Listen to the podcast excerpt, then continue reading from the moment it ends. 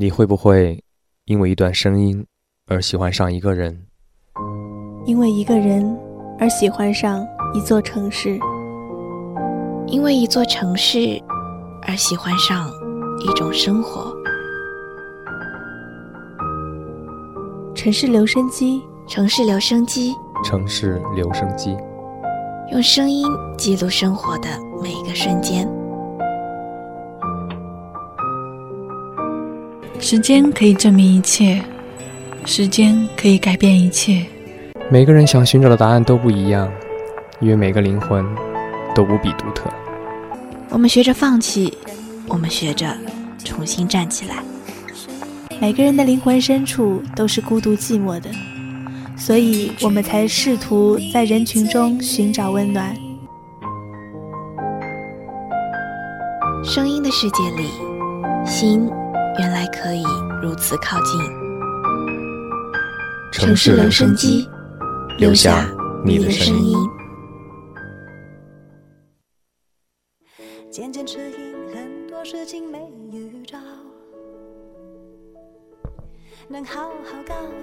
城市留声机，让时间流过，声音沉淀。大家好，这里是 Radio Sunshine 阳光调频城市留声机。我是主播衣服。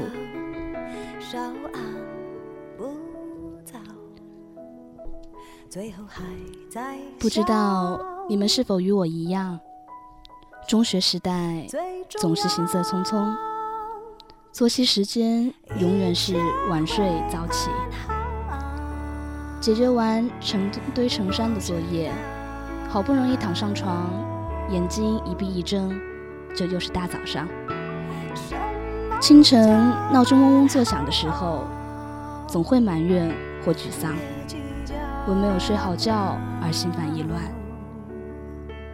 然而，揉着惺忪的睡眼走出房间，扑鼻而来的就是早上的香气。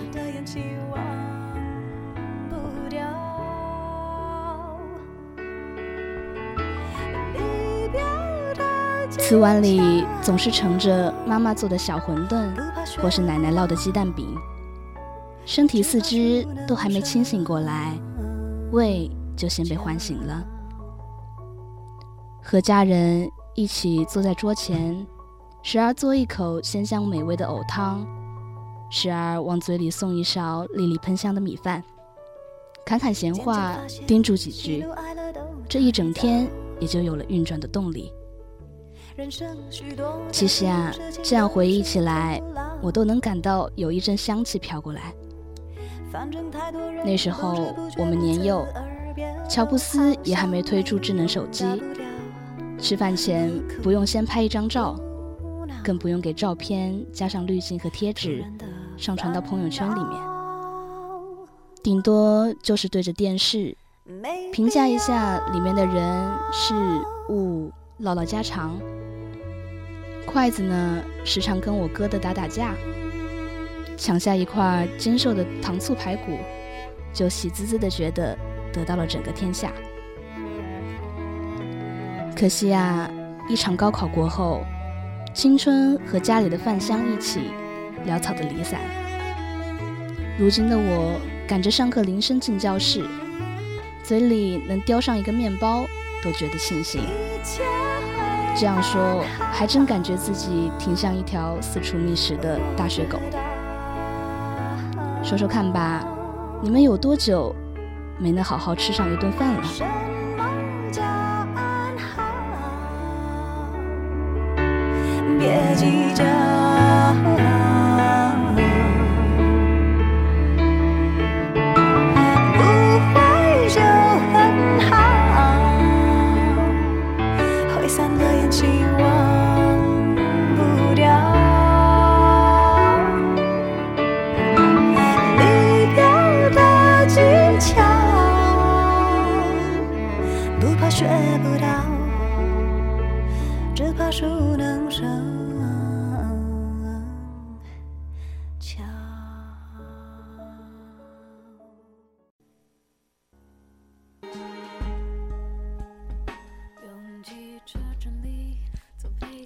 欢迎回来，今晚我们的主题是我们一起吃饭吧。现在的人啊，都有一个通病，在楼房中划分出属于自己的安全角落，邻居只在猫眼里面见过面，在心里又给自己建了一座小房子，独自居住在里面。自己用石砖砌起了高高的城墙，不知道怎样的威力导弹才能打破。人与人之间的隔阂越来越深，就像电视剧里的主人公一样，锁上心门。一起吃饭吧，这部剧不仅饱肚子，而且暖人心。热腾腾的生活向我们展示着人世的温暖。谨慎敏感的独居离婚女，天天玩手机，把所有衣服都放在干洗店的保险销售。父亲被关进监狱的前任富家大小姐，曾经一见到女人就害羞脸红。大律师，还有一个父亲跳楼自杀，无奈辍学赚钱养家的快递小哥。这样把每个角色的设定放在一起。听起来像是一锅东北大乱炖。不同于往常韩剧中的家族，他们都是陌生且独立的个体，只是在茫茫人海里偶然相遇。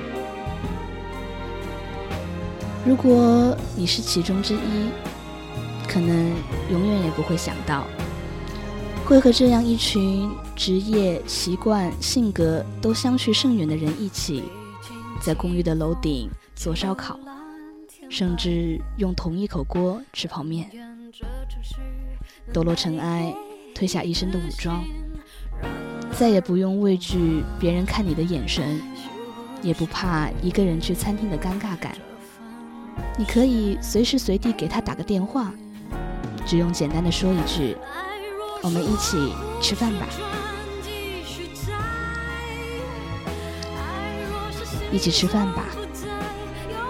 从小就常常有人夸奖我，说我吃饭吃得很香。我爸妈却总是嘲笑我，说我每次吃饭就像是刚从牢里放出来一样。电视剧里的主人公也是，每吃一口我都想拍案叫绝。一层肉片叠上一层蔬菜片。在顶顶上呢，再搁一片味道浓重的苏子叶或泡菜。镜头给一个特写，一整勺一起送进嘴里，连剧情是什么我都已然不记得了。曾经听说过这样一个调查结果，说是家人不在同一张饭桌上吃饭的家庭，离婚率远远高于在一起吃饭的家庭。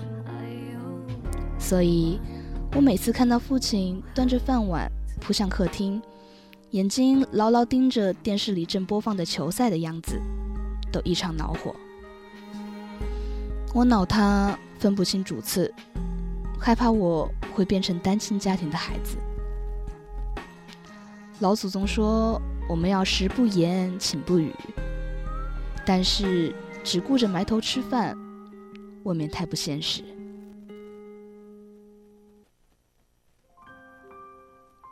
想起了，就像平日里冷冷清清的爷爷家，在过年时突然来了姑爹、姨爹一系列的亲戚，一大桌色香味俱全的菜菜肴，压得桌子上的圆盘都快要转不动了。每年爷爷都能从某一个小角落里变出一瓶偷偷藏了几十年的好酒，引人发馋。趁着外头鞭鞭炮声噼里啪啦的作响，长辈们同爷爷一起小酌白酒，酒意浓了，便开始胡乱侃天说地。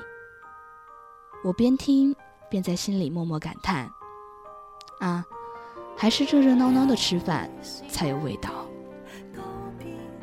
无论是远隔天涯海角的父母，还是把海枯石烂都说穿的情侣。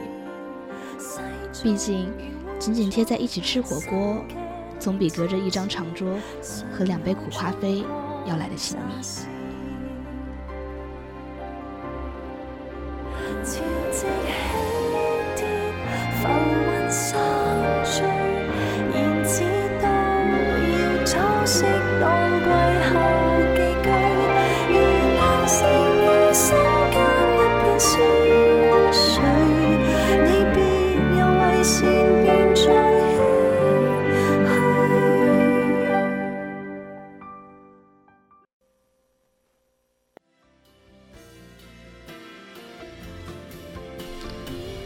好像吃饭和减肥这两个词，命中注定就是要放在一起说的。减肥就像一个魔咒，时时刻刻的缠绕在爱美的女孩子身边。不少人都会尽力克制自己的欲望，来换得苗条的好身材。当下最好的发泄方式，好像也变成了大吃一顿。又想起了剧中的一个小人物，是一个长得非常丑的女配角。她为了保持身材而一直坚持不吃东西。最后一集中，她不停地流着眼泪，将美食塞进嘴里，自己问自己：竟然这么好吃，为什么我要等到现在才吃呢？因为想听到别人的赞赏。因为想变得更加漂亮，因为想自信地穿着裙子走在大街上，因为好多好多的理由，所以人家大快朵颐的时候，你却要饱受诱惑和折磨。其实看开点，也没什么大不了。我们这一生，与多数人只是擦肩而过的缘分罢了。相伴身旁的少数人，也不见得会在意你的美、丑、胖、瘦。除非真的是臃肿到了不可忍耐的地步，只是多了一点肉而已，干嘛要那么限制自己？该吃的时候就多吃点，别老记着要吃蔬菜水果，时而来一顿热气腾腾的火锅也是极好的。有个朋友，学生时代一直是个胖妞，胖到一眼就可以看到的那一种。小学的时候，因为胖，发育就比别的女生要早很多，在同年级可能算是第一个穿胸衣的女孩子吧。所以，总是有顽皮的男生欺负她，故意扯她背后的带子，朝他做鬼脸。笑话他，忍无可忍的时候，他举起花盆砸向了一个嘲笑他的男生，结果被老师骂得狗血淋头的还是他。后来的他开始惧怕这个世界，宁愿独自一人躲在房间里一动不动。他人生最黑暗的时期。就像是永远走不到尽头的沙漠。瘦下来之后的他和我说，他在家里面会订报纸，不是因为是作家，所以需要了解这个世界。对于他来说，报纸相当于一根手指，一根可以去试探一下他到底还有没有呼吸的手指。如果我发生意外了，至少人们看到门口堆起来的报纸，会想着进来看看我有没有死掉。他一脸淡然地说着。我承认，瘦下来以后的他挺好看的，是男孩们最喜欢的那种类型。但他好像失去了一些有关什么东西的乐趣。我一时想不起来。那到底是什么东西？后来看着他克制着每天只吃一顿清汤寡水的饭菜时，我才发现，他好像失去了那种对食物的喜爱了。幸好他的人生没有一直这样下去。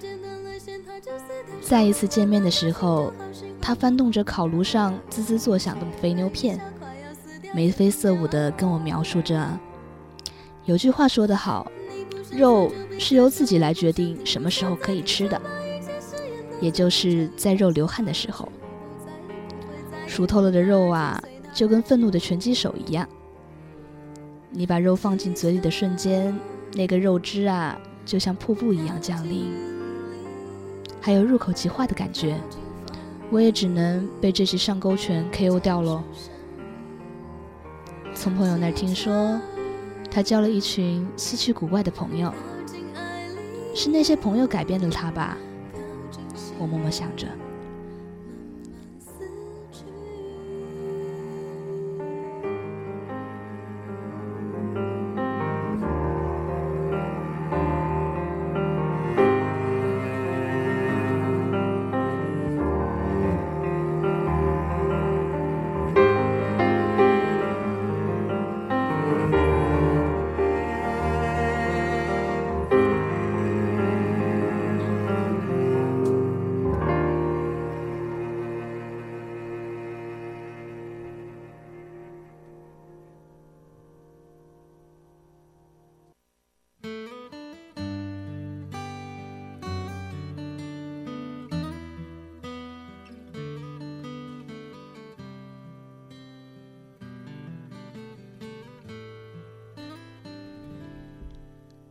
我们总是自己一个人自得其乐，对着手机屏幕哈哈大笑，看着视频里的人皱着眉头评头论足。回到现实中，就按照自己的世界观给别人贴上标签：这个人挺和善，这个人太小气，这个人长相并不是很合我的胃口。我们像个评论家一样，给出好坏评价。好的不疏远，坏的不亲近，和谁都保持着适当的距离。时而躺在床上，把手机屏幕熄掉，望着天花板想：有一个能陪你吃喝玩乐、手挽手的朋友，有多么珍贵。你的孤独，是因为既希望有人关心，又害怕被过分打扰。可是我们那世界观呢？多数时候就跟坐井观天的青蛙一样窄。平时表现得像只刺猬，把亲近的人全部赶走，把手机、微信、QQ 抱在怀抱中。偶尔想出去走走的时候，才会感到孤单和落寞。一个锅至少两个人吃的饭馆里。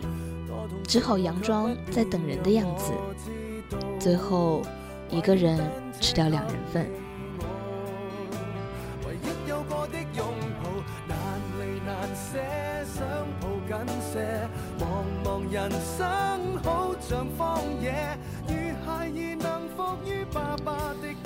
也许像女主对男主说的那样，你可能不能理解我这个样子。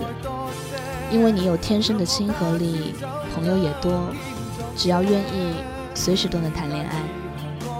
不过我一直是一个人，不想再一个人生活了，我想跟别人一起生活。其实内心还是很渴望有一个固定的伴儿吧，不管是闺蜜还是男朋友，能陪着自己吃吃饭就挺好了。我不是那种相信你的孤独虽伴犹荣的文化人，我只是个想法直率的普通吃货。饿的时候没人陪我一起去食堂，就会难过的那种人。所以我才会对这部剧里的种种温暖那么感动吧。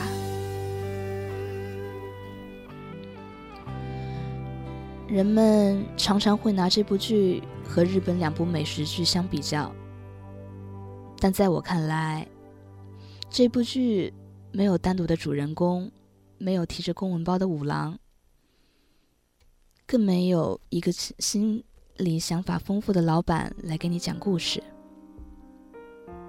在这个地方，并没有落单的故事，只有美好的相逢。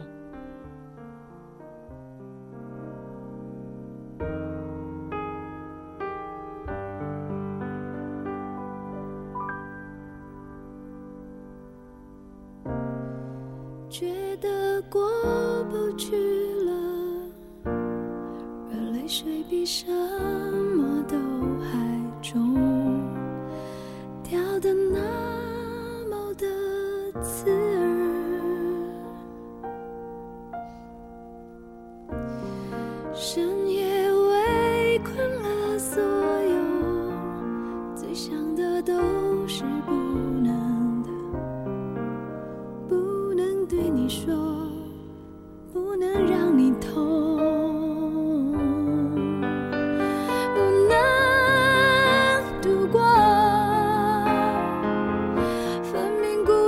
不是只有我，是我撑着。也许被当作想的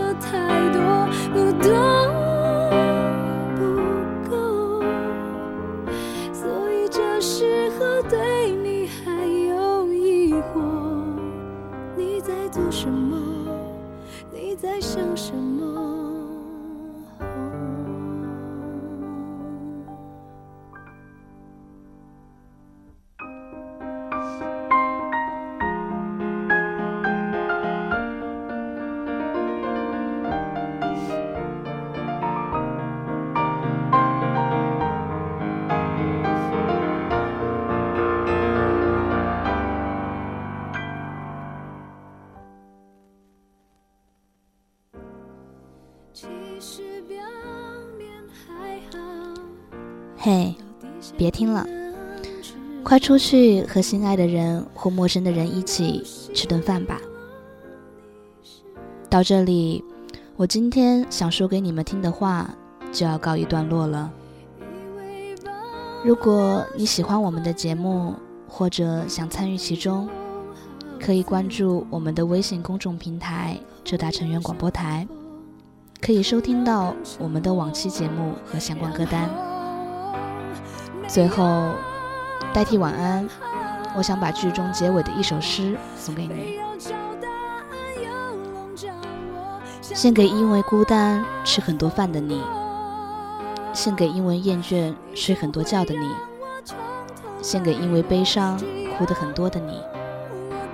我写下，把陷入困境的心当做饭一样咀嚼，反正人生都是要用你自己来消化的。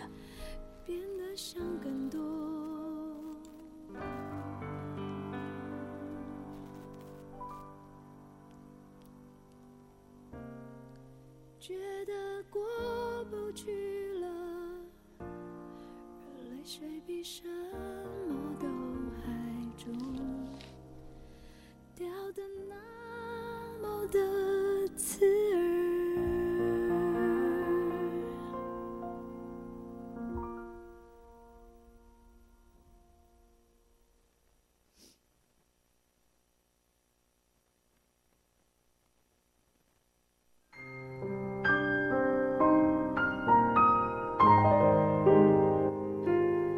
时候风太急，禁不住挂念起你；有时候夜太静，拦不住回忆的心。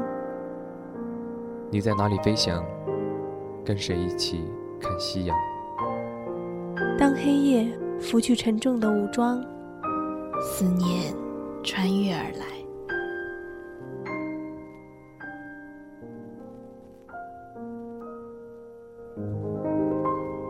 树欲静，树欲静，风不止，风不止，人已倦，夜夜未央。